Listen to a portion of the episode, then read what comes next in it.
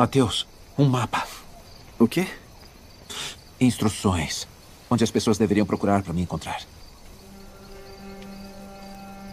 Bem-aventurados os pobres em espírito, pois deles é o reino dos céus.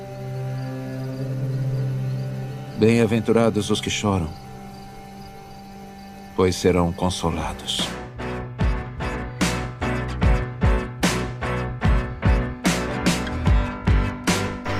Que a graça e a paz do nosso Senhor estejam com todos. Chegando aqui com a lição de número 9 já estamos aqui, olha, faltando apenas quatro liçãozinhas para terminar o nosso trimestre aqui, o segundo trimestre.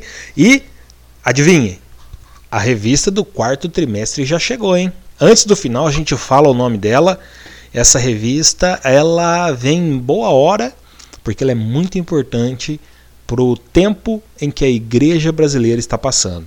Vários vários avisos, várias advertências para aquilo que a igreja de Cristo tem enfrentado tanto no mundo espiritual quanto no mundo natural e o que nós vamos que nós precisamos fazer né, para poder é, vencer essas, esses ataques do maligno contra a igreja de Cristo. Mas fica com a gente até o final, que no finalzinho a gente vai falar o nome da próximo, do próximo trimestre da próxima revista. A paz do Senhor, meus caros amigos, meus caros irmãos, mais uma vez estamos aqui, um pouco hoje anasalado por causa dessa rinite, dessa friaca que veio sobre nós, mas estamos aqui, firme e forte na rocha que é Jesus, para estar tá levando mais uma lição, mais um ensinamento. Hoje não temos aqui o nosso irmão Felipe, né? O Felipe abandonou nós hoje, Lucas, né? Mas é, foi por uma causa justa. Que Deus então abençoe ele lá e a sua família. Lição de número 9, como dito pelo irmão Lucas. Lição que tem por data 29 de maio de 2022, com o tema Orando e jejuando como Jesus ensinou. E quero já deixar aqui minha pergunta: como está a sua oração e como está o seu jejum. Exatamente. E como verdade prática, nós temos aqui, ó, a oração e o jejum são disciplinas espirituais que potencializam sensivelmente a vida piedosa do crente. O que seria uma vida piedosa, né? Vida piedosa a gente entende como uma vida que ama, né? Uma vida que ama Cristo, que ama a igreja, que ama o próximo, e tudo isso tem a ver com a vida de oração, porque uma pessoa que possui uma vida de oração é uma pessoa que busca a Deus incessantemente. E geralmente as pessoas que vivem uma vida de oração, elas oram e buscam a Deus não apenas para que Deus possa ajudar essa pessoa a realizar os seus sonhos, seus objetivos, mas também são orações de intercessão. E quanto de amor nós temos que ter pelo próximo para orar por ele, né? Certa vez eu ouvi uma frase, uma, uma tirinha que dizia assim: é, Eu te amo muito. E aí a outra pessoa perguntou: O quanto você me ama? Aí ele diz: O suficiente para orar por você. Olha que amor, hein? Será que você tem orado por alguém? Será que você tem amado alguém a ponto de orar por ela? Fica com a gente aqui. Vamos entender um pouquinho aqui do que a Bíblia, do que Jesus quer nos ensinar através de oração, através de jejum. Bom, partindo aqui do princípio que oração é uma conversa que você tem com Deus, né? Oração é um momento que você tira para falar com Deus. Uh, eu acho que é importante a gente falar um pouco sobre a motivação que leva a pessoa a orar. Eu acho que é importante a gente entender quais são as motivações. O que é, a pessoa, quando ela sente aquele desejo, aquela ansiedade por dobrar o seu joelho, por orar e clamar a Deus, em tirar um tempo para falar com Deus, o que leva essa pessoa a fazer isso, né? O que, o como nós cristãos podemos enxergar na nossa vida que está faltando oração, que nós precisamos orar mais, ou quando nós entendemos que nós precisamos orar por alguém. É, quando se trata de oração, é, nós temos que aprender o seguinte: lendo a Bíblia é a maneira que nós escutamos a voz de Deus, e orando é a maneira que Deus escuta a nossa voz. A oração é o comunicar-se com Deus, o falar-se com Deus, muitas das vezes nós sabemos que Deus ele conhece as palavras antes mesmo de sair da nossa boca. Isso é bíblico, a Bíblia fala isso. Só que o porquê da oração, então? Se Deus já sabe o que eu vou falar, por que, que eu preciso orar? Por que, que eu preciso falar? Porque o, o nosso Deus, o Senhor a quem servimos, ele quer ter intimidade com nós. Ele já sabe aquilo que você vai pedir. Ele já sabe o que está no seu coração. Só que ele quer ver você conversando com ele. É o pai que tem o prazer de falar com o filho. É o pai que tem o prazer de escutar a voz do filho. Não é aquele pai que você chega, você vai falando e ele. Fica quieto, menino! Deixa eu quieto! Não! Deus não é esse pai. Deus é o pai que na hora que você abre a boca, ele escuta o tom da sua voz. Ele para e ele ouve. Por quê? Por causa do relacionamento. Relacionamento esse trazido somente na oração. E é um relacionamento tão íntimo, é um relacionamento tão bonito, né? A oração, que além de Deus parar para te ouvir, é a forma de você estar perto dele, é a forma dele estar ao seu lado, é a forma dele te abraçar, porque nas orações é a forma de intimidade com o Pai. Por isso a importância da, da oração. Nós vamos ver aqui, e no decorrer dessa aula nós vamos falar um pouco sobre isso. A importância de orar, vamos falar o que é definitivo a oração. Nós vamos entender tudo isso. Mas eu gostei do que o Lucas trouxe quando ele fala dessa charge que ele leu, né? Dessa frase, né? Eu amo você muito, mas como você me ama? Como prova? Porque eu oro por você. Quando você coloca na sua intimidade com Deus uma outra pessoa, é porque essa pessoa é importante para você. Porque você está permitindo que essa pessoa faça parte da sua intimidade com Deus. Isso é bonito, isso é legal. Por isso que devemos orar um pelos outros. Por isso que Jesus fale: ore um pelos outros. Tenha paz com todos. Ou seja, coloque todos na sua intimidade. Coloque todos perto de você. A oração, ela aproxima não só nós de Deus e Deus de nós, mas ela aproxima pessoas. Porque a oração, tinha um ditado de um pastor antigo que ele falava: a oração é a chave que move o coração de Deus. E é isso mesmo. É a chave que move o coração de Deus. Por isso, não pare de orar. E vamos aprender um pouco agora sobre oração e jejum. Né? Falamos tanto de oração e não falamos de jejum, mas isso é só a introdução da nossa aula. Vamos falar um pouco agora, vamos entender o que é oração, depois vamos entender o que é jejum. E a diferença entre oração e adoração, você também vai ficar sabendo hoje. Então não saia daí, fique conosco, que eu tenho certeza que Deus vai falar ao teu coração. É, lembrando também que Jesus ele diz que a gente deveria orar não só por aqueles que nós amamos, mas também por aqueles que nos odeiam, os nossos inimigos, né? É, porque nada, nada vai em contradição, em tão contradição quanto você orar por aquele que te quer o mal. Mas se você deseja o bem para aquele que te quer o mal, isso reflete a natureza de Cristo na sua vida. É muito importante a gente entender que a nossa vida precisa ser um reflexo da nossa intimidade com Deus, da nossa intimidade com Cristo. Porque se nós não temos intimidade com Cristo, as nossas atitudes vão ser atitudes mundanas, atitudes diferentes das atitudes de Cristo. Veja bem, Cristo estava na cruz, crucificado.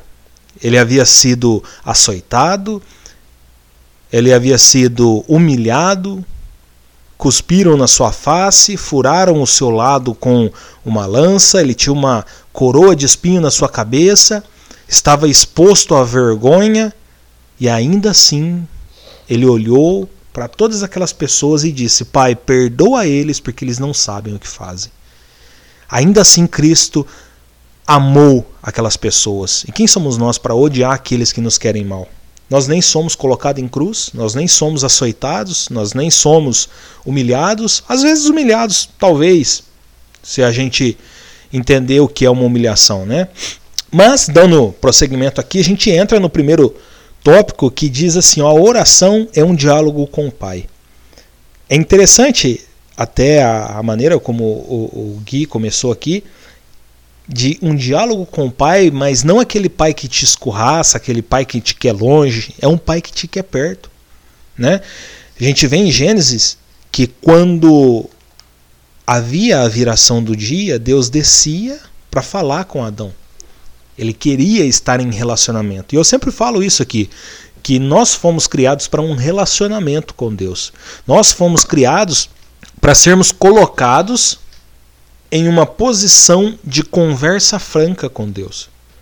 Todos os dias Deus ele está à espera do homem para conversar com ele. Né? Todos os dias Deus espera ouvir a sua voz. Às vezes para reclamar, às vezes para clamar, às vezes para agradecer, às vezes para adorar Ele, para exaltar. Não importa a maneira como nós nos acheguemos a Deus, desde que nós nos acheguemos a Ele. E a nossa revista aqui, ela vai trazer alguns pontos do que é a natureza de uma oração.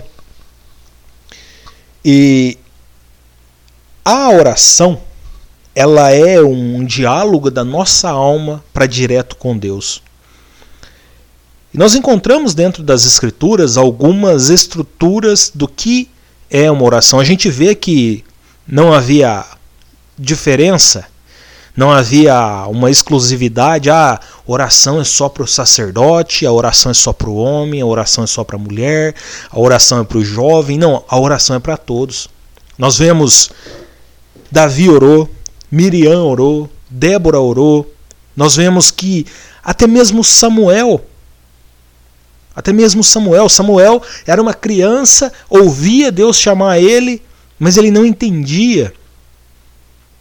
Então, o profeta Eli ensina ele, da próxima vez que você ouvir essa voz te chamar, você fala: Eis-me aqui, Senhor. Isso é uma maneira de orar.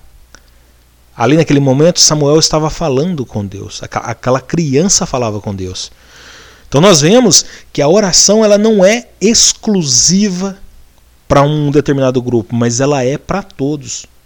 E nós temos oração de confissão, nós temos oração de adoração, de comunhão, de ações de graça. Nós temos inúmeras formas de você poder orar e falar com Deus.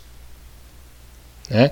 É, não, não existe uma não existe assim uma, uma regra, existe sim uma fórmula e a gente vai falar disso mais para frente, que é uma fórmula que Cristo nos trouxe para nos ensinar a orar. Né? Os discípulos falam para ele: Senhor, como devemos orar? Ensina-nos a orar. E então ele traz uma, uma oração que nós, cristãos, é, entendemos a oração e nós aplicamos ela na nossa vida. Mas existem aqueles que fazem dessa oração a oração perfeita, a oração correta. E aí eles repetem ela exaustivamente até que ela perde o seu sentido. Né? Então, em breve nós vamos falar aqui da, da oração do Pai Nosso. Mas o que eu estou falando aqui é que não existe uma maneira única de se orar. Não existe uma maneira errada de se orar. A não ser que você não esteja orando a Deus em nome de Jesus Cristo. Aí sim é uma maneira errada de orar. Mas assim, olha, eu estou orando para Deus abrir uma porta de emprego. Ok, perfeito. Eu estou orando para Deus trazer a cura para um parente. Ok, perfeito. Eu estou orando porque eu simplesmente quero orar. Perfeito, melhor ainda. Você simplesmente quer ter um relacionamento com Deus, independente daquilo que você pode ganhar com isso. Ok. Maravilhoso, seria muito bom se todos nós fizéssemos isso. Mas nós precisamos, além das nossas orações de petições, que nós temos, né, a, a oportunidade de fazer, Deus nos dá essa chance, esse direito de fazer uma oração de petição, mas nós devemos também glorificar o nome dele através das nossas orações. Nós devemos é, exaltar e engrandecer o nome dele. Eu já ouvi diversas vezes é, algumas pessoas dizerem assim: olha, quando você chega na sua casa, você cumprimenta seu pai, você conversa com ele, você já não chega pedindo, a não ser que você esteja em um caso de extrema necessidade, for uma urgência, ok, você já chega pedindo. Mas na maioria do tempo, você chega, você conversa, você bate um papo, né? Com Deus é a mesma coisa. Com Deus precisamos ter essa conversa, esse bate-papo, essa glorificação, dizer que Ele é santo, dizer que Ele é maravilhoso, dizer que Ele é bendito, que o nome dele é exaltado acima de todos os nomes. Nós precisamos ter orações que engrandecem e glorificam o nome de Deus, porque a Ele merece toda a honra, toda a glória e todo o louvor. E Lucas, é interessante isso que você fala, que né, a maneira de orar. Existe maneira de orar? Existe uma, é, uma forma correta de se orar, né? A Bíblia ela relata uma maneira correta, um horário correto, né? Entrando até aqui nos tópicos, né? Uma postura correta, porque tem gente que fala, ó, eu só olho, ó, olha, eu só oro ajoelhado, porque eu tenho que orar de joelho. Se eu não orar de joelho, a oração não serve. Porque eu tenho que me prostrar. Aí tem gente que fala: eu só oro em pé com as mãos erguidas. Porque a minha forma de eu me render ao Senhor. Tem gente que fala que não pode orar andando. Eu tenho que sentar e abaixar a cabeça. Existe uma maneira correta de orar? Não existe. Né? A Bíblia ela não vem nos dizer qual é a posição que nós devemos estar numa oração. A Bíblia fala que devemos orar, seja de qualquer forma. O que a gente tem, é lógico que mais para frente nós vamos ver, decência na oração. O que é ter decência na, na oração? É a forma certa de, de se orar. Como você já falou, buscando a Deus em nome de Jesus, orando é, com o coração ali. Porque uma forma errada de oração. Eu vou para a igreja na segunda-feira, culto de oração. Mas eu não queria ir. Eu vou porque o meu amigo vai estar tá lá, aquela menina que eu gosto vai estar tá lá, né? Ou simplesmente porque eu estou buscando algo ali com o pastor e ele vai estar. Tá, então eu vou. Eu vou para me mostrar. Tá bom. Aí eu chego lá, como toda igreja, eu dobro meu joelho. E ali eu começo a minha oração. Só que aí no meio da oração, eu começo a pensar no que, que eu vou falar para aquela menina. Né? Uh, na hora que acabar aqui, eu vou chamar meu amigo pra gente sair. Onde que será que a gente pode ir? Ou no meio da oração, será que o pastor está me vendo aqui orando? Você está com o teu pensamento em outro lugar. Estou dando os exemplos aqui de como que a nossa mente voa ou pode voar no meio da oração. Isso está sendo ouvida a oração? Você está sendo, tá fazendo uma oração correta? Tá. Você simplesmente está de joelho na igreja, pensando em um monte de besteira, mas orando, que é orar falar com Deus, você não está. Então, se existe uma maneira errada de orar, é isso. Por isso que quando nós vamos por oração, temos que nos desligar de tudo. A oração, meu irmão, minha irmã que está me ouvindo, é uma intimidade. vou repetir isso porque é. É intimidade com o Pai. Então, eu não tenho que ficar pensando no aluguel que eu vou ter que pagar né? no outro dia. Eu não tenho que ficar pensando no problema que aconteceu no meu serviço. Não, a não ser que você for colocar isso para Deus. Mas ali, no teu momento de oração, não só na igreja, mas dentro da tua casa, você com a cabeça em outro lugar, então vai lá, resolva o teu problema. Desconcentra. Volta e concentre só em Deus. Aí ali você busca Deus. Ali você ora. Aí para Deus, aí você coloca. Ô oh, Pai, hoje o dia foi difícil. Eu tive vários problemas lá no meu serviço. E eu queria que o Senhor me ajudasse. Tá vendo como que é diferente? Né? Ou se não, Papai, amanhã eu tenho que pagar aquele aluguel. E o dinheiro que eu tinha para receber, papai não entrou. Papai, o que, que eu faço? Você está orando. Agora você está ali e está pensando. E ainda fala, ah, eu falei com Deus, você não falou nada. Você me desculpa, mas isso não é orar. Orar é isso. É você se colocar na presença de Deus. E o Lucas falou. É, você chega na casa do teu pai, você já chegou, pai, me dá um real. Apesar que um real hoje, né, não vale mais nada. Mas na nossa época, chegava pro pai, pai, dá um real. Rapaz, ele dava um real, você ia na venda, você fazia festa. Era doce que não acabava mais. Né? Pegava aqueles doces de 10 centavos, comprava 10. Né? É... Abri uma janela aqui, eu lembro quando pedi um real pro meu pai. Ia na padaria do lado, comprava aquele quadradão de suspiro. Custava 20 centavos. Rapaz, né? Isso é na nossa época. Hoje um real não é nada. Você chega pro teu pai e fala o que o pai dá dezão. né? Mas não é assim. Quando você quer pedir alguma coisa pro teu pai, o que, que você faz? Você chega, você cumprimenta, você faz um agrado, não é? Ô pai, como que foi teu dia hoje? É?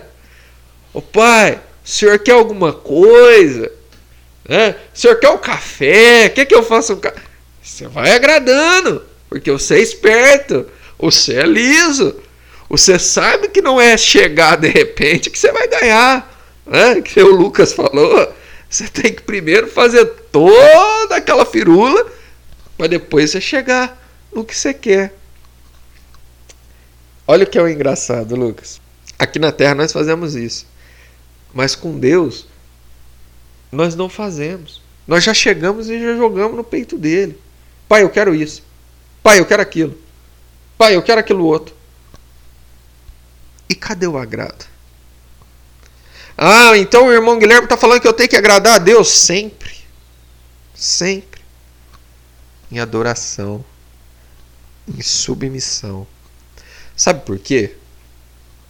Porque daqui a pouco, você que só faz aquela oração que você pede, pede, pede, pede, pede, pede, pede, pede.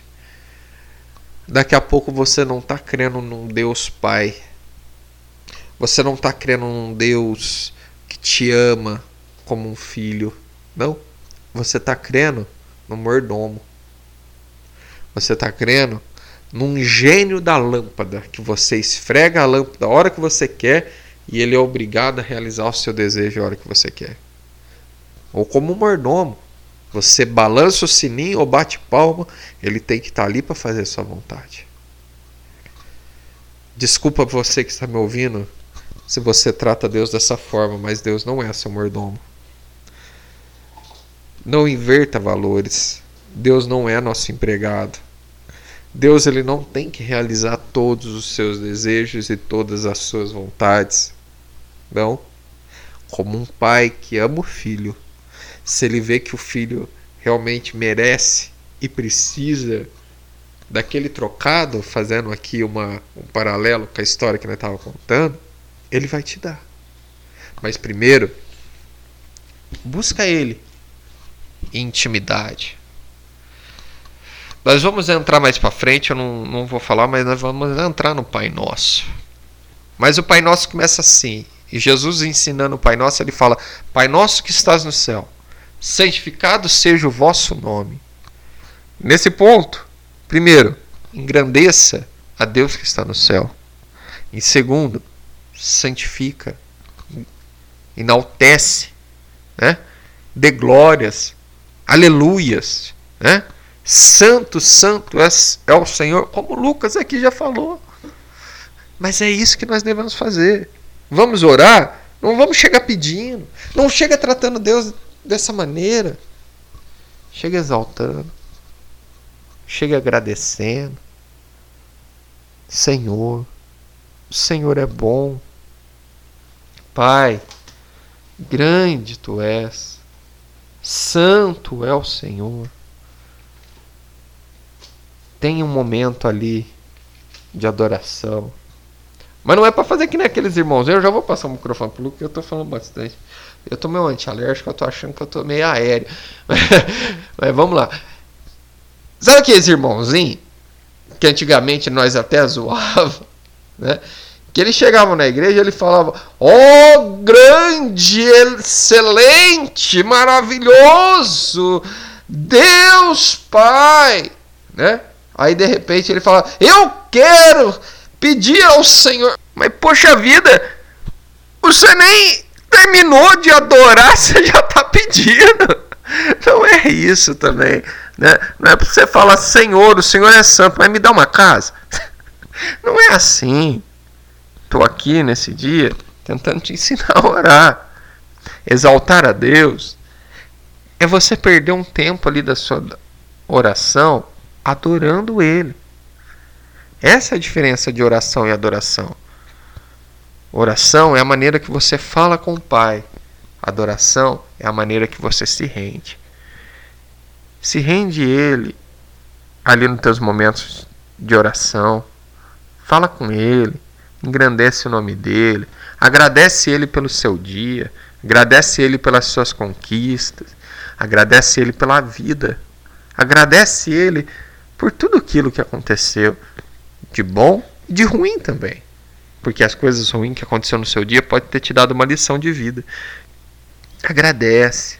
Depois que você agradeceu, que você o exaltou, aí sim, coloca para ele, não como forma de pedido, mas como forma de apresentar para ele os seus problemas. E não peça para ele resolver os seus problemas, porque Deus ele não é obrigado.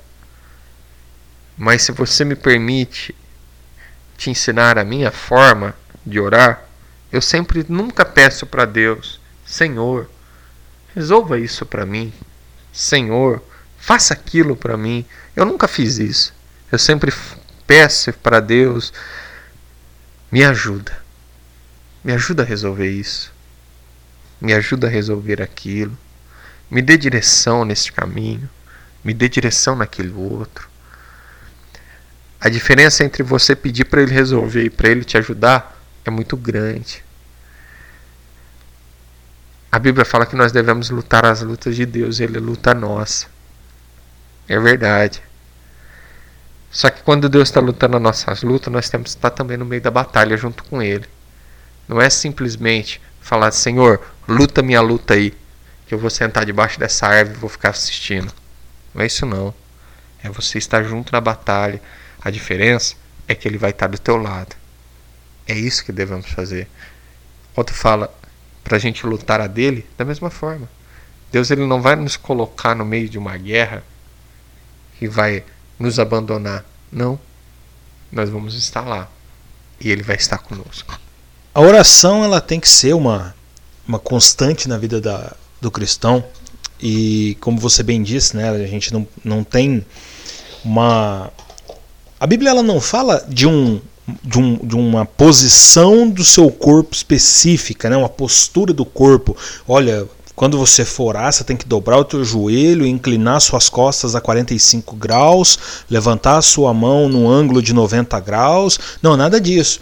A Bíblia nos mostra orações que foram feitas em pé, é, de joelhos, deitado.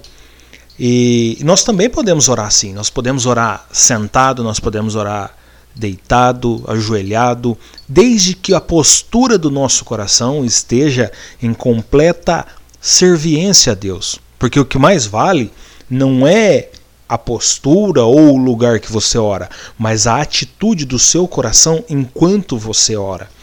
E com relação a isso, uma vez, o, um conhecido nosso, o pastor Laércio, me ensinou uma coisa.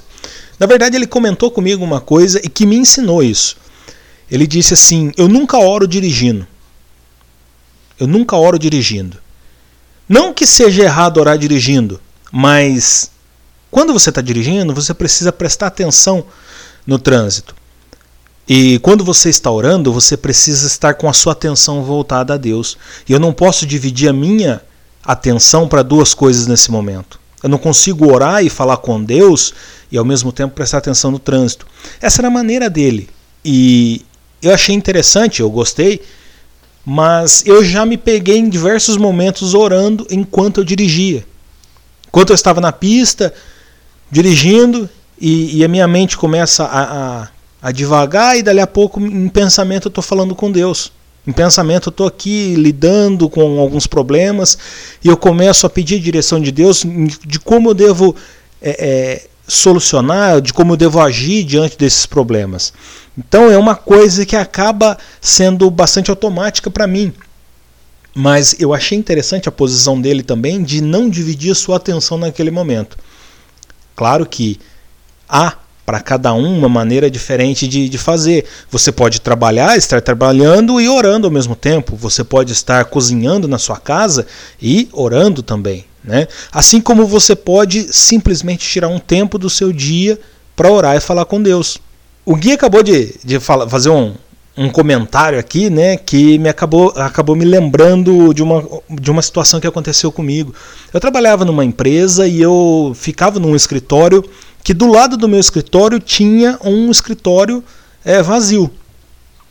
E a gente é, era uma empresa que é, atendia é, pessoas de outros países, e naquela ocasião tinha um muçulmano visitando a empresa e ele estava ali, né, fazendo as suas negociações e tudo mais. E quando deu três horas da tarde, ele pediu licença da reunião com o presidente da empresa, se levantou, foi até a, a sala, né, pediu ali para que ele fosse levado para uma sala isolada, que não tivesse ninguém. E aí levaram ele para a sala do, do, lado da minha, estava vazia. E aí ele pegou uma um paninho, colocou no chão, pegou o seu celular assim, mirou um, uma bússola digital que ele tinha, encontrou a posição e ali ele começou as suas orações. E abaixa e levanta, e abaixa e levanta, virado para uma posição que na frente dele só tinha uma parede. Né? É claro que a gente acha isso engraçado, mas é a maneira que eles fazem as suas preces. E nós, nós temos liberdade geográfica, nós temos liberdade mental, psicológica, espiritual, nós temos liberdade para falar com Deus. Nós temos liberdade de onde nós estivermos, simplesmente voltarmos o nosso coração a Deus, abrir a nossa boca e falar com Ele. E isso é muito importante. Isso é muito importante. E já aqui entrando aqui no, no segundo tópico, a gente vai falar a respeito da oração do Pai Nosso. O Gui falou aqui agora há pouco a respeito da, da oração do Pai Nosso, ele começou a falar e parou, né? Mas eu vou pedir para ele voltar aqui e nos ensinar uma coisa que há muitos anos atrás ele já havia ensinado para a gente, já havia trazido para a gente a respeito disso, da estrutura da oração do Pai Nosso. Ela segue uma estrutura. Eu vou ler aqui para você, ó, fica em Mateus, no capítulo 6, no versículo 9 em diante. Jesus disse assim: ó, Portanto, orem da seguinte forma: Pai nosso que estás no céu, santificado seja o teu nome. Venha a nós o teu reino, seja feita a tua vontade, assim na terra como no céu. Dá-nos o pão para este dia e perdoa as nossas dívidas, assim como perdoamos os nossos devedores. E não nos deixei cair em tentação, mas livra-nos do mal. Livra-nos do mal, pois teu é o reino, o poder e a glória para sempre. Amém. Essa é uma estrutura de oração. E aí, o, o, o Gui já vai trazer para a gente toda essa estrutura, todo esse ensinamento que ele tem para nos passar. Eu começo aqui perguntando: a quem essa oração ou a nossa oração deve ser dirigida? E por que, que nós devemos orar em nome de Jesus? Primeiro que a nossa oração, vou responder suas perguntas e já entra aqui no, no, no outro que você me perguntou. Primeiro a nossa oração tem que ser dirigida a Deus. Ponto final. A Deus Pai. Jesus ele, ele vem e ele fala: Tudo que pedires ao Pai. Ponto. Em meu nome. Já te respondo a outra parte. É, como que devemos orar? Para quem? Em nome de quem? Em nome de Jesus. Então o próprio Jesus fala isso. Tudo que pedires ao Pai em meu nome, ele vos concederá ou ele fará. Aí vai depender da tradução que está aí. É, Jesus ele vem em outro ponto, ele fala: Não recebeis, porque não sabeis pedir, ou não sabeis como orar. E ele vem, ele nos deixa uma lição em Mateus capítulo 6 é, de como orar. E ele fala, olha só, eu quero começar no Mateus capítulo 6, versículo 7, para dar base naquilo que eu sempre falei, não tomo como verdade absoluta na minha vida, que nós estávamos falando aqui em off, o Lucas me perguntou, era você? Eu falava, eu, eu trazia isso porque eu tenho uma palavra sobre isso montada, mas pegamos também um estudo sistemático do, do nosso pastor na época, né? Que ele trouxe sobre isso. Mas na, naquilo que Deus falava ao meu coração, na palavra que eu tenho por escrito, eu começava assim, Mateus capítulo 6, no versículo 7, é, que ele fala assim: E orando, não useis de vãs repetições então aqui o próprio Jesus, ele já começa, antes de iniciar o Pai Nosso, ele já fala, e orando não comece de vãs repetições. O que, que é vãs repetições? Ficar repetindo em vão. O que, que é repetir em vão? Pai Nosso que está no céu, Pai Nosso que está no céu, Pai Nosso que está no céu, Pai Nosso que está... Isso é uma vã repetição. Não é isso que ele traz. Então ele começa ensinando a oração, isso está em Mateus capítulo 6, tá? Ele começa ensinando a oração, dizendo: E orando, não useis de vã repetição. Então aqui já cai por terra toda a base de que nós temos que ficar repetindo a oração do Pai Nosso, os versículos do Pai Nosso. Vamos por assim, né? Porque são versículos deixados aqui para nós, né? Como ensinamento. Eu não tenho que ficar repetindo isso. Né? Se eu pegar por base que eu tenho que ficar repetindo Pai Nosso, então vamos, vamos lá. Eu vou pegar então o Salmo 23 e ficar repetindo. O Senhor é meu pastor, nada me faltará. O Senhor é meu pastor, nada me faltará. O Senhor é meu pastor, nada me faltará. Não é isso que Jesus nos ensina. Jesus nos ensina o quê? Primeiro, e orando, não useis de vãs repetição. Como gentios que pensam que por muito falarem serão ouvidos. Olha, olha o que, que Jesus afirma. Não é o, aqui o presbítero Guilherme, não é eu que estou falando. É Mateus capítulo 6, o próprio Jesus na continuação do Sermão da Montanha. Quando ele está ensinando sobre oração e jejum. Ele vem e ele fala: Não usei de repetições como gentios que pensam que por muito falar não é pelo seu muito falar. Cai por terra uma outra parte. A minha oração é aquela oração que dura cinco horas. Tá bom. Não tem problema nenhum essa oração durar cinco horas, desde que ela tenha conteúdo. Porque não é pelo seu muito falar que Deus vai te ouvir.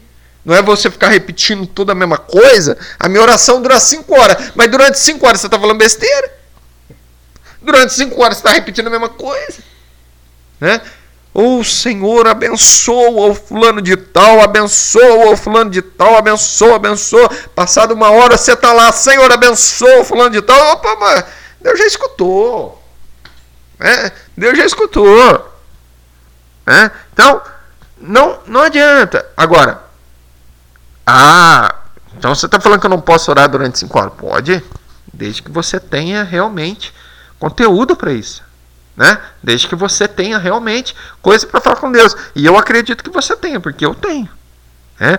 Então, você se colocar aos pés do Senhor, né? Gente, é uma coisa maravilhosa. Oh, meu Deus do céu. Grande tu és, Senhor. Deus é bom, Deus é maravilhoso. E olha só, Vamos seguir aqui, senão vou tomar muito tempo. E hoje nós temos compromisso. Não vos assemelheis, pois, a eles, porque vosso Pai sabe o que vós é necessário antes de vos lhes pedir. Olha o que a Bíblia está falando. A gente não precisa ficar repetindo, a gente não precisa ficar é, colocando para Deus tanta coisa, não é pelo nosso muito falar. Deus já sabe o que está no teu coração. Deus sabe o que você precisa antes mesmo de você pedir. Mas o que, que Deus quer? Intimidade. E não era uma conversa de 10 horas. Né? Já viu aquelas oração? Que o caboclo passa 10 horas orando, né? E tá lá naquele sacrifício, hora, hora, hora, mas você vai ver, não tem conteúdo. Uma oração repetitiva. Não, Deus não quer isso de você. Deus não quer esse tipo de oração. Que a sua oração demore 10 minutos, mas que seja com o coração. Não é pelo seu muito falar. Aprenda isso essa noite, esse dia, esta manhã, no seu horário que você está nos escutando. Mas aprenda isso. E ele segue aqui e fala: Portanto, vós oreis assim. Vós oreis assim. Como? Pai nosso que estás no céu, santificado seja o teu nome. Ou seja, não é para mim ficar repetindo isso. É para mim fazer o quê? Pai nosso que estás no céu, ó oh, Senhor. O Senhor que está no céu. O Senhor que está acima de todas as coisas. Santo, santo, santo é o Senhor. Maravilhoso Deus. É isso que Jesus está falando. Para você pegar essa oração como tópicos, não como frases repetitivas. Não é porque ficou em versos bonito que você tem que ficar repetindo. Você tem que pegar essa oração e dividir ela. Usar como tópico. Como assim, meu Grêmio? Não estou te entendendo. Pega o primeiro tópico. Orais assim: Pai nosso que estás no céu, engrandeça Deus que estás no céu. Santificado seja o vosso nome. Engrandeça, santifique, adora Ele pela sua santidade. Adora Ele porque Ele é maravilhoso. Adore a Ele porque Ele é santo dos santos. Ele é o conselheiro, o príncipe da paz, o Emanuel, o grande El Shaddai. Engrandeça Ele. Né? Vai adorando Ele, engrandeça. Né?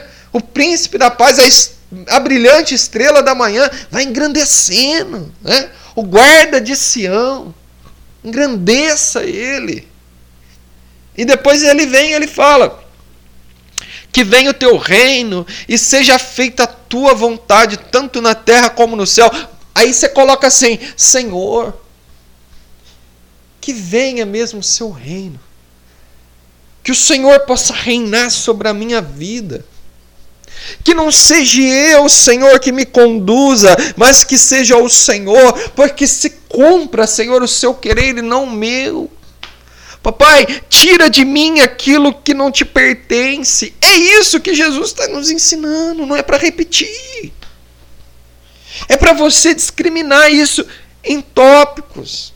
Seja feita a sua vontade e não a minha. Senhor, cumpra o seu querer e não o meu. Senhor, naquele problema que eu estou passando, que seja feita a sua vontade e não a minha. Senhor, naquela dificuldade, Pai, cumpra o seu querer e não o meu.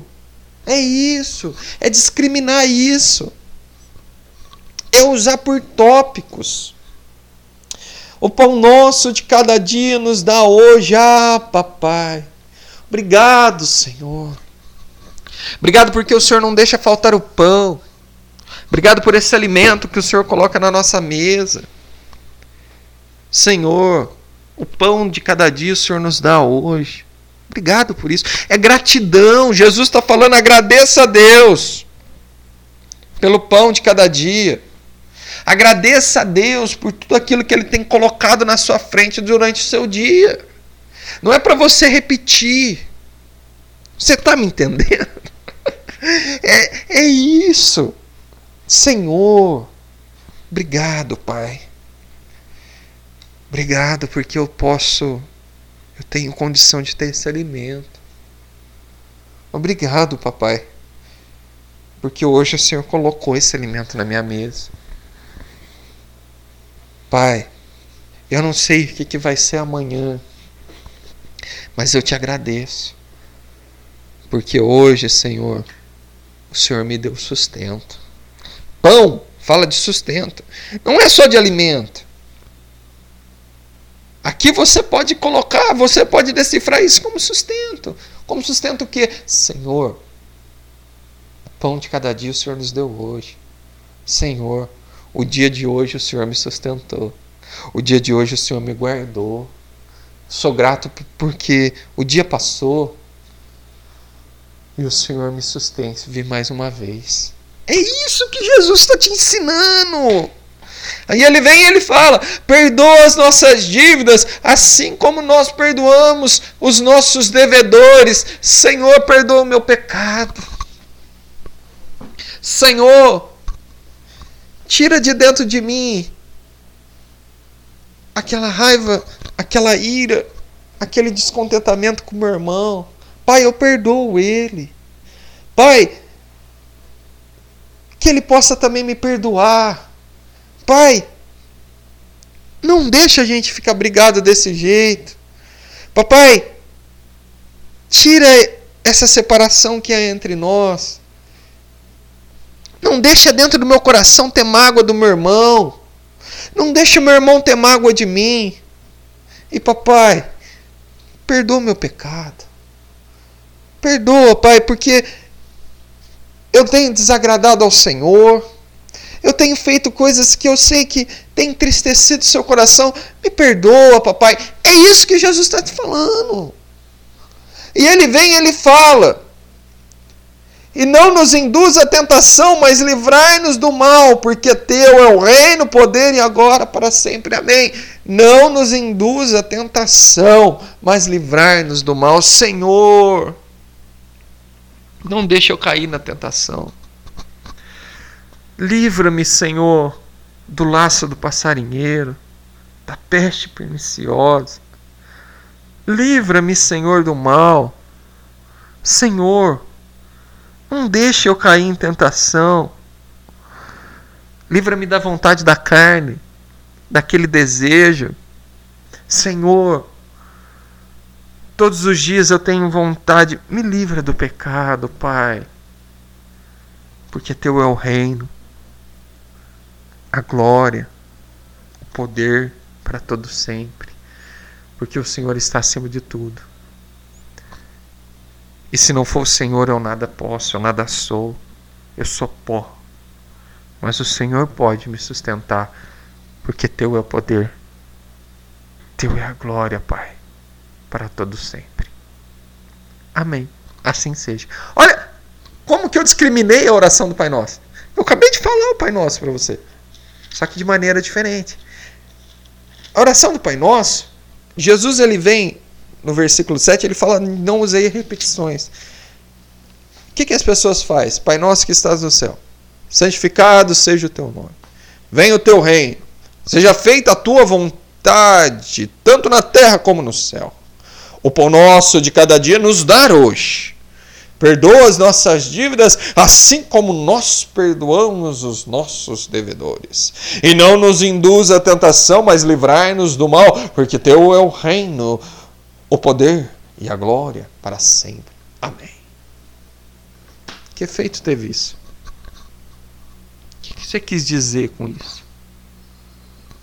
Por isso que Jesus fala: não usei diversas repetições. Porque se você só for repetir esses versículos, é vazio. Agora, se você pegar esses versículos e distribuir eles da forma que eu acabei de fazer, dando sentido a cada parte, aí a oração começa a ter sentido. E você vê que ali não começa com pedir, começa com exaltar. Aí você vem para o exaltar, do exaltar você coloca a vontade de Deus na sua vida. Ali você começa a agradecer a Ele pelo pão. Aí sim você pede perdão pelos seus pecados.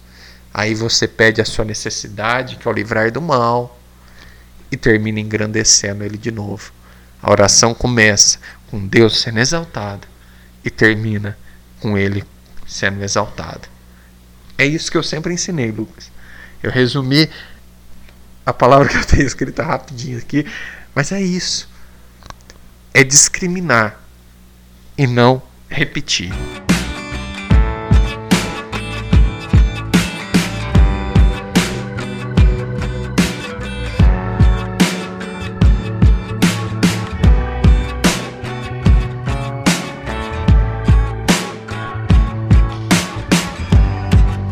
Terceiro tópico: oração e jejum. A oração e o jejum são, são duas coisas que são vistos como atos que revelam disciplina.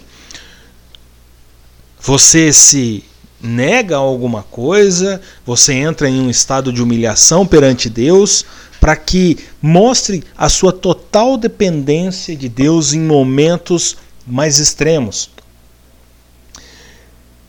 A gente via que o, era chamado, né, o povo no, no Antigo Testamento, o povo era chamado para jejum, para jejuar, né? O povo era conclamado a um jejum. Às vezes os reis determinavam ali um período de jejum para que houvesse é, é, humilhação diante de um pecado extremo, né? Diante de um pecado de toda a nação, ou algum mal tivesse acontecido com a nação, alguma praga, alguma derrota em batalha aconteceu e por conta disso, nós vemos que na lei mosaica existe um jejum anual que é o jejum do dia da expiação. Aí depois essa prática ela foi se multiplicando em diversas vezes, em diversos momentos, e aí aconteceu, ah, vamos fazer o jejum do nascer do sol até o pôr do sol, vamos fazer um jejum de sete dias, ah, de três semanas, 40 dias, vamos fazer jejum agora dos meses do quinto até o sétimo mês a gente faz jejum. E assim a prática do jejum ela começou a ser banalizada até o ponto em que ela começou a ser motivo de orgulho.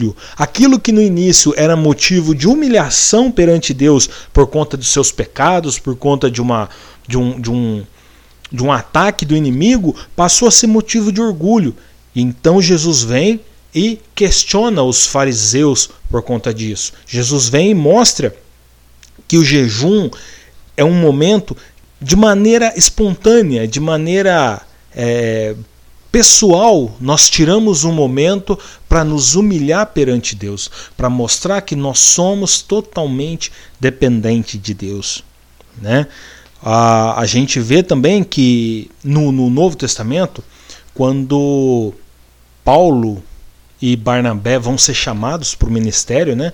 A gente vê que o Espírito Santo vem até aqueles homens depois de um período de oração e jejum.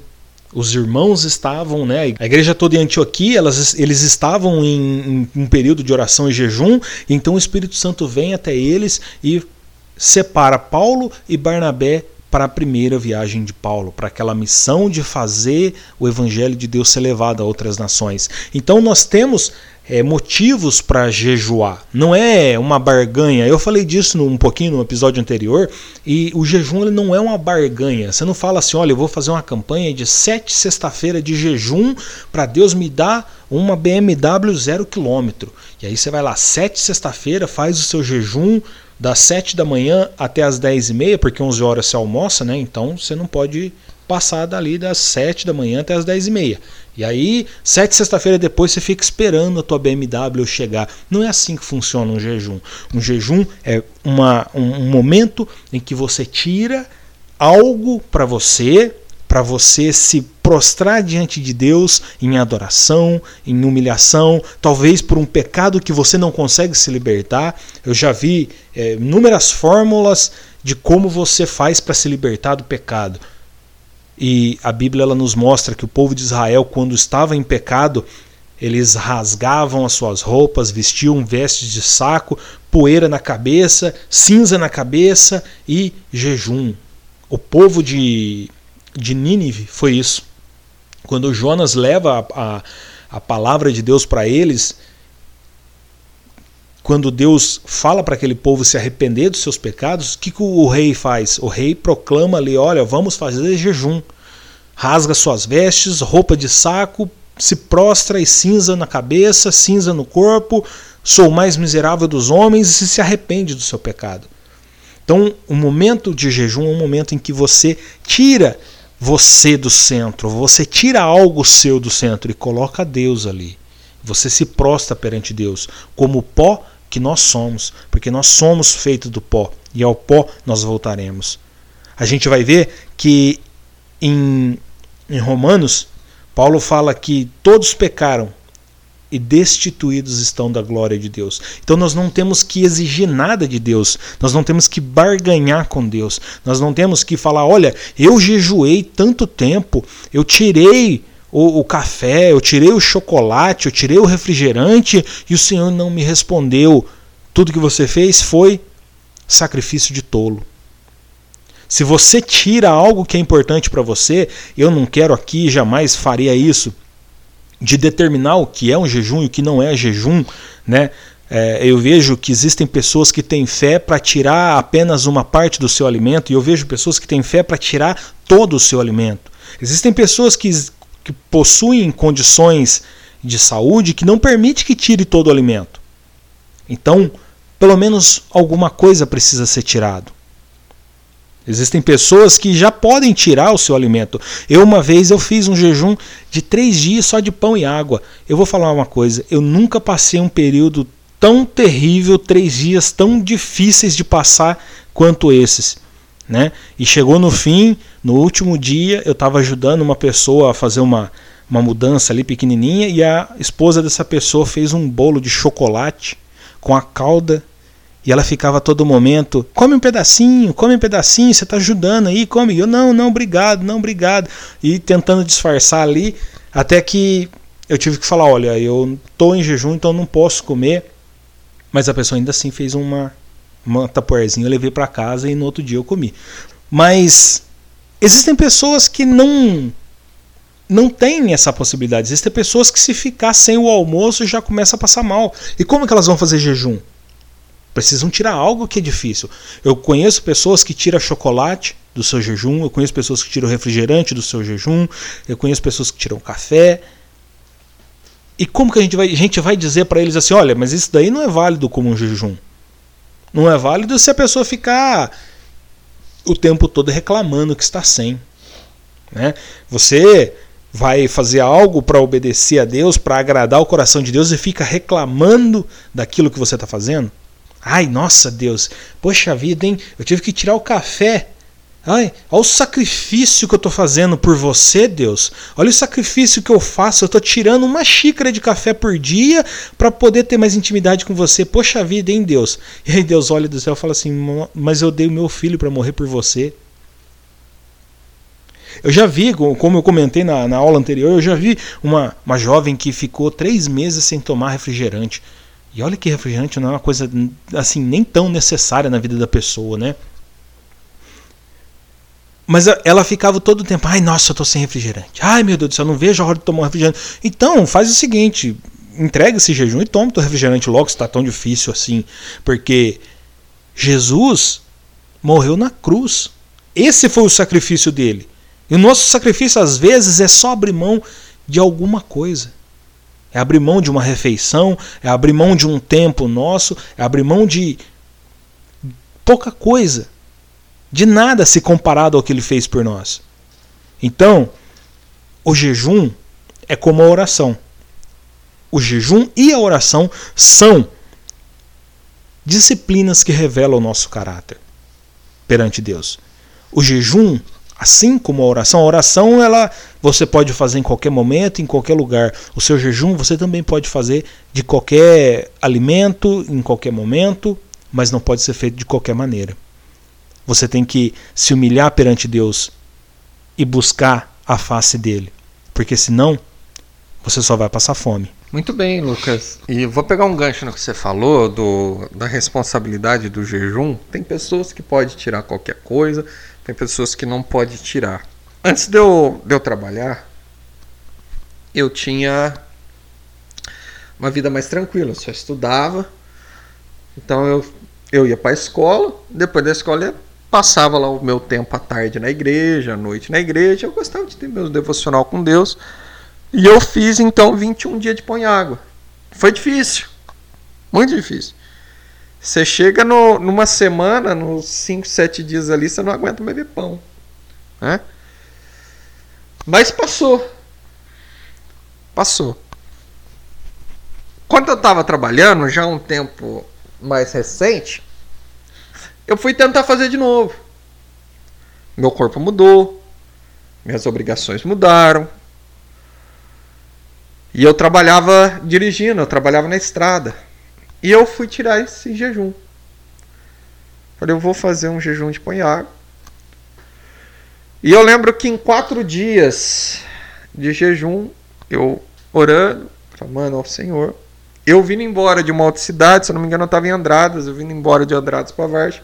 Minha vista escureceu. Minha vista escureceu. E eu acabei caindo com o carro um pouco no acostamento. Eu vi que caí no acostamento, eu voltei o carro. Ali eu percebi o quê? Que eu estava tão exausto. E ali eu acho que a hipoglicemia bateu. E eu cheguei e eu falei com o pastor de noite. falei, pastor, eu tô fazendo esse. E abri para ele o jejum, né? Tô fazendo esse jejum e aconteceu isso, isso. O que, que eu faço? Ele falou para mim: pare agora o seu jejum. Oh, mas como que eu vou parar o jejum? Porque como que Deus vai ver? Ele virou para mim com muita sabedoria. Ele falou para mim: Deus, ele não quer o seu sacrifício. Deus, ele não se agrada disso. O que, que adianta? Você está sacrificando, fazendo esse jejum, mas no dia de amanhã você sofre um acidente e você morre. Você acha que é isso que Deus quer? Que você perca a sua vida porque você não está se alimentando direito, porque você está precisando. Deus não quer. Deus quer ver você bem. Pare o jejum. E ali eu entendi, Lucas, isso que você acabou de falar. Existem várias formas de você jejuar. E o jejum tem que ser sim algo que mate a sua carne. É um sacrifício pessoal. Só que tem que matar a sua carne, tem que doer, mas não tirar sua vida. Quando você, meu irmão, minha irmã que está me ouvindo, for jejuar, separe sim o seu momento isso é importante, deve ser feito para Deus. Mas vá dentro do seu. Até pode extravasar um pouco, mas não tanto para mortificar realmente a sua vida, para perder a sua vida. Mortificar a carne não quer dizer que você vai perder a sua vida. E o jejum, o Lucas falou, as pessoas jejuam e falam: Senhor, estou fazendo sacrifício para o Senhor. Gostei dessa palavra sua.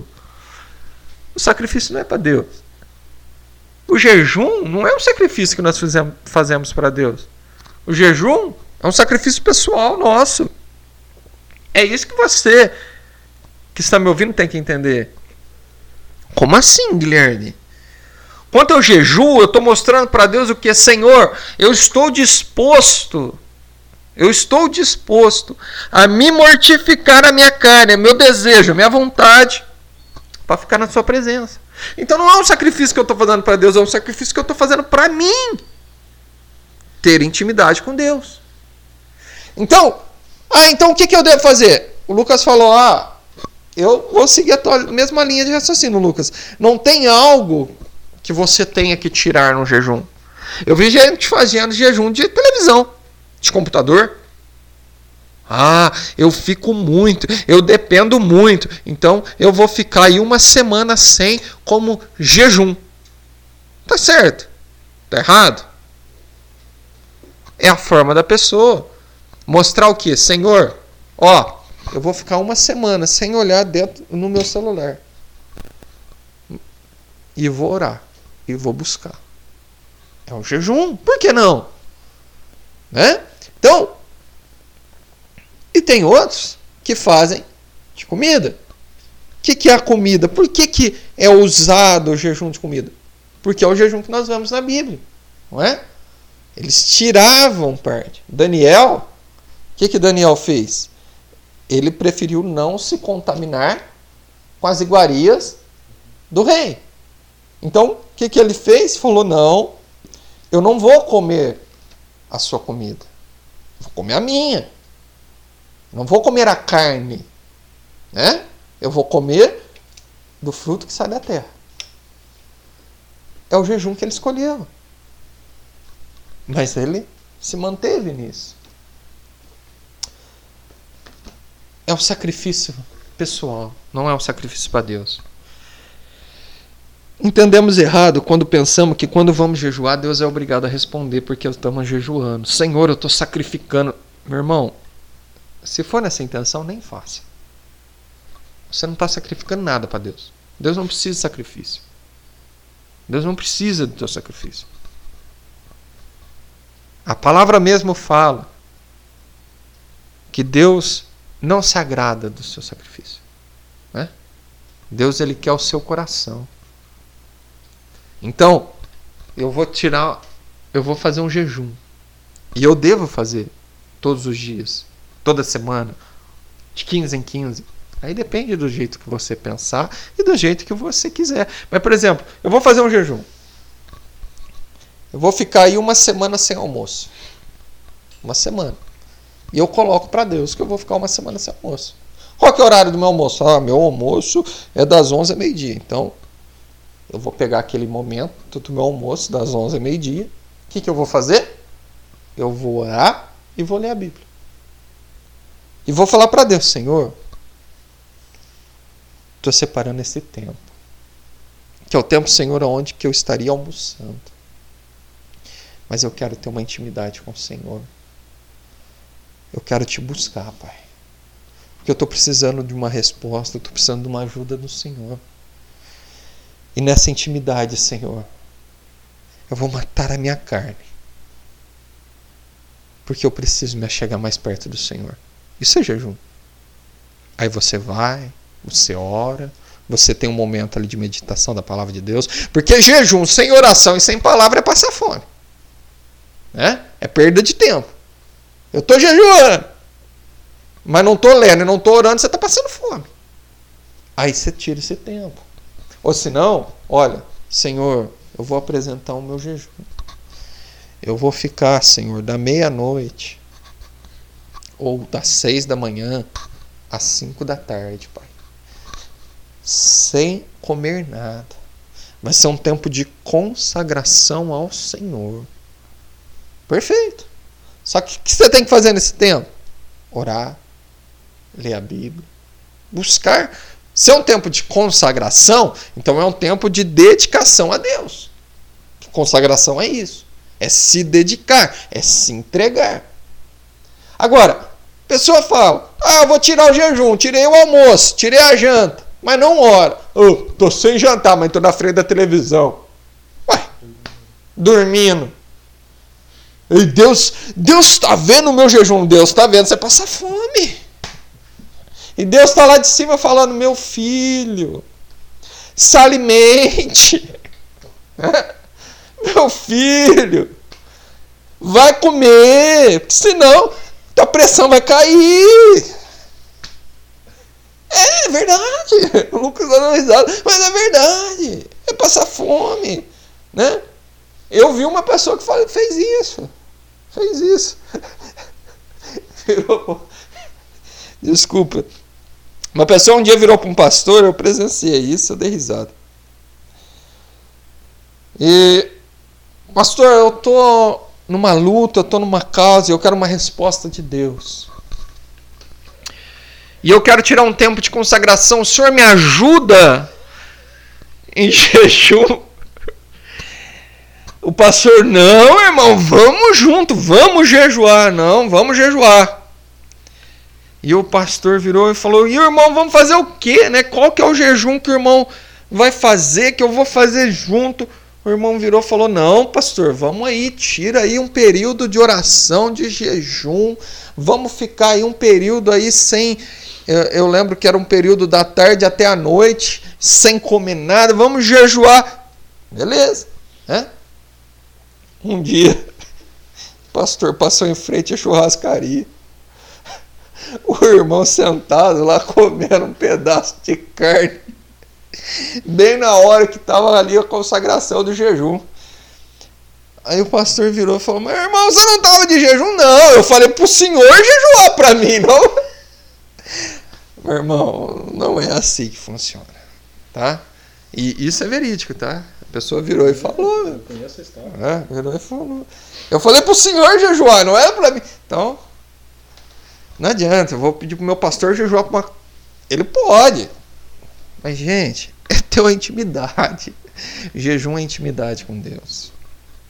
Jesus ele nos ensina a jejuar e ele fala assim, ó, quando jejuar, não vos mostreis contristado como os hipócritas, ou seja, quando você fizer um jejum, não mostra triste. Ah, eu tô de jejum, com o zóio caído, né? meio murchinho, né? Eu tô de jejum. Não é isso que é para você fazer. Olha lá, o que, que Jesus fala? Mateus capítulo 6, versículo 16.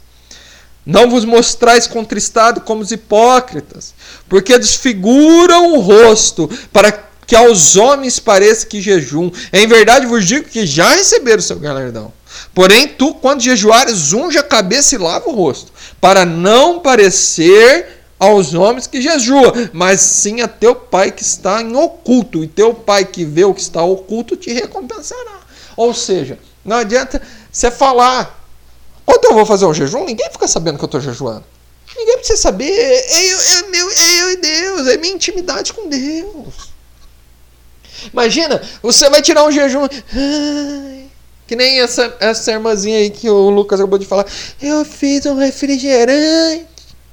E eu tô com uma vontade de tomar um refrigerante. Irmão, abra logo um refrigerante e toma. Primeiro que você já quebrou teu jejum. Você já falou. Jejum é tua intimidade.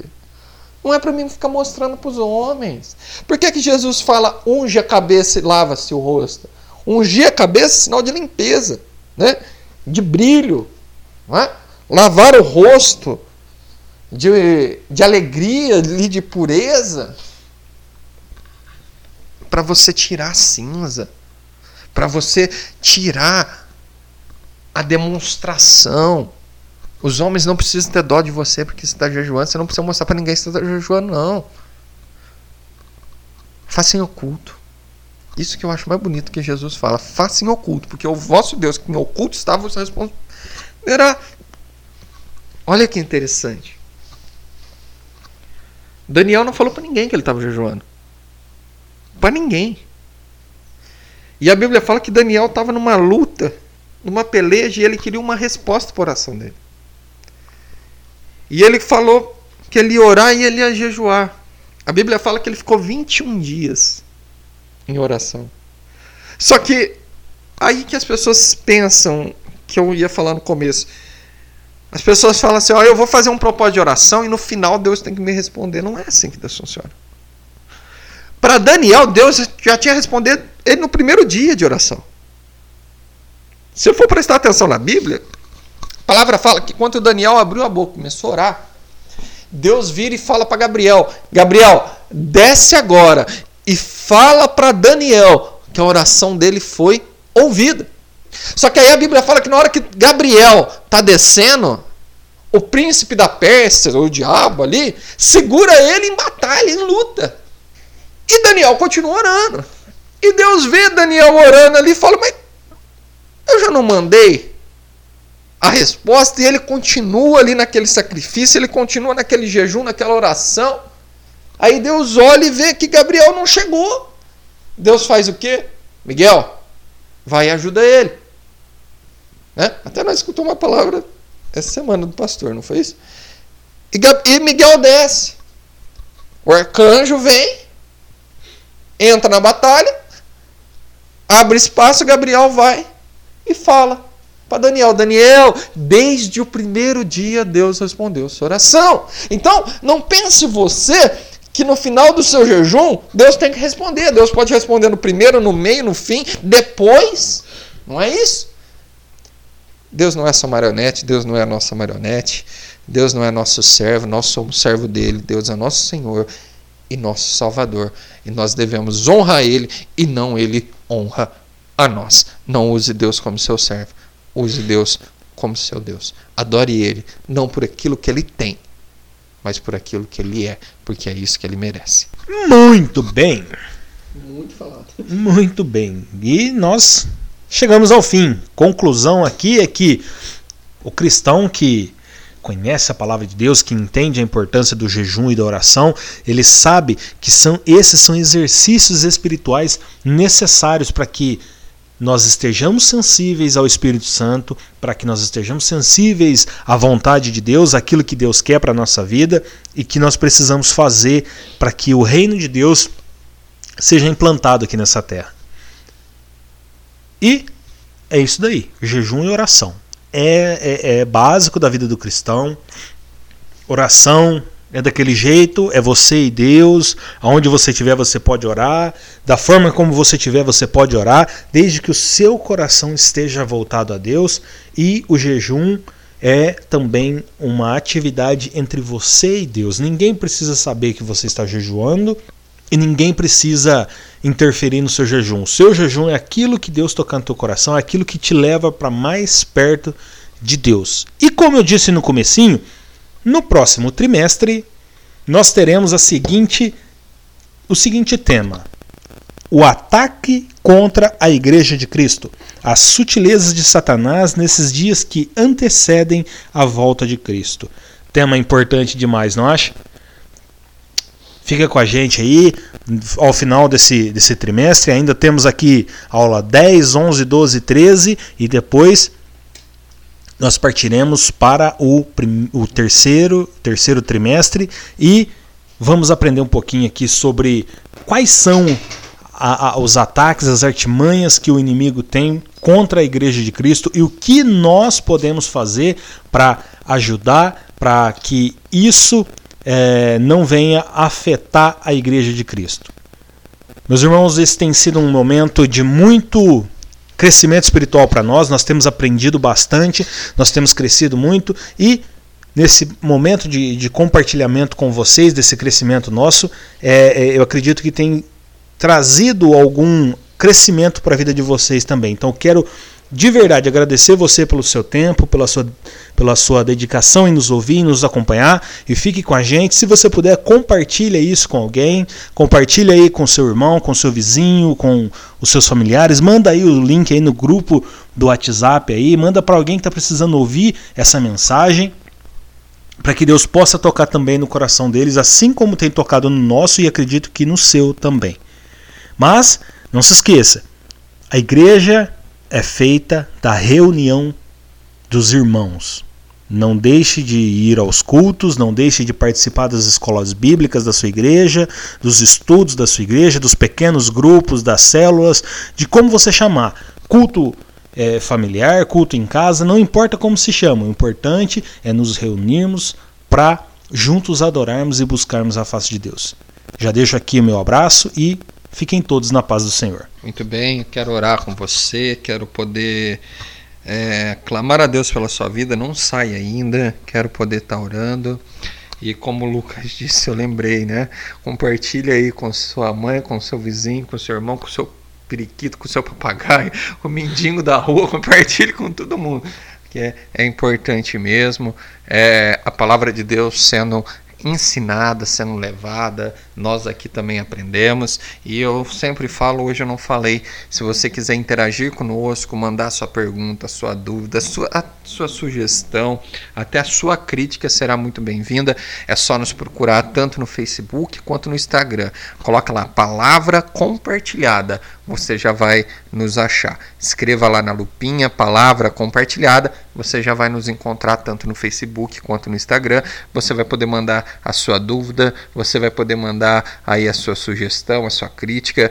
É importante essa interação conosco. Amém? Vamos orar. Senhor nosso Deus, nosso Pai, eu te louvo, ó Pai, e te agradeço por este momento.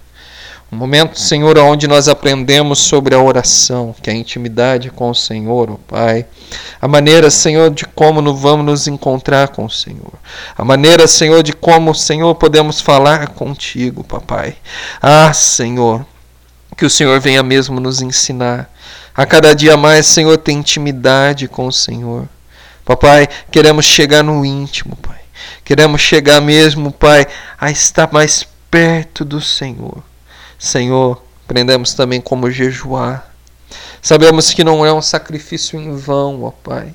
Quanto nós, Senhor, aqui apresentamos-nos como sacrifício perante o Senhor, ó Pai, e matamos, Senhor, a vontade da nossa carne, Senhor, para ficar um pouco mais perto de Ti, para ficar um pouco mais perto, Senhor, ali da Sua presença. Pai, nos leve a isso. nos leve a jejuar, nos leve a orar mais. Gere em nós, Senhor, sede, fome pela Sua palavra. Abençoa cada lar, cada família. Senhor, que nos ouviu. Entra nessas vidas, nessas casas, papai, para a honra e para a glória do Seu nome. É o que nós oramos e desde já te agradecemos em nome de Jesus. Amém. Amém e amém. Que a graça e a paz de nosso Senhor e Salvador Jesus Cristo, o grande amor de Deus e as doces consolações do Espírito Santo do Senhor, seja com cada um dos meus amados irmãos e irmãs, com cada lar e com cada família que nos ouviu e com toda a amada igreja e juntos nós aqui digamos amém. Bem-aventurados